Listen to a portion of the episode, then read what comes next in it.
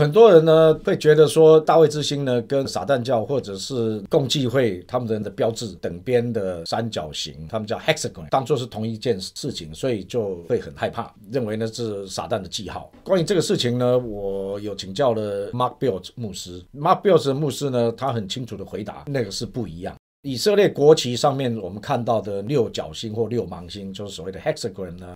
它的两个三角形的接触的方式呢是编织式的，就好像你在编一个，比如说皮包，所以它是交织式的，下去又上来，再下去上来这样子。那个是代表神跟人的合一，而且里面呢刚好可以分隔成十二个等边三角形，又代表以色列的十二个支派。而且呢，英文的这句 “Star of David” 大卫之星，其实呢。在公元三世纪、四世纪之前呢，是没有这个字的。犹太人根本就不把它称为大卫之星，这是非犹太人我们自己发明的。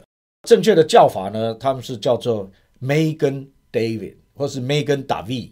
David 的意思就是 David，就是大卫的希伯来文。Megan 这个字呢，在圣经里面翻译成盾牌。就好像大卫的诗篇里面有常常讲到说，神啊，你是我的盾牌，是我的保护。当大卫讲这个 Megan 的时候，或是所谓的 Megan davi 大卫的盾牌到底指什么？是指耶和华神。哎，我就很阿门他这种说法。而且呢，大卫这个字哈，古希伯来文 Dale 字母，在大卫那个时代就是写成好像一个三角形。大卫呢，他的名字里面就有两个 D，所以呢就是两个三角形。那刚好的 Megan。打 V，这也是两个三角形。使用他这个观点来看以色列的国旗，我觉得很有道理。为什么？你看以色列的独立战争啊，刚开始一成立，五月十四号，一九四八年，好几个国家联合起来打他们，而且都还有苏联的军事顾问团，还有飞机、坦克，所有的这样子。可是呢，那当时以色列只有步枪，因为才刚刚成立的，而且只有几架很普通的飞机，这样子居然可以打赢哎！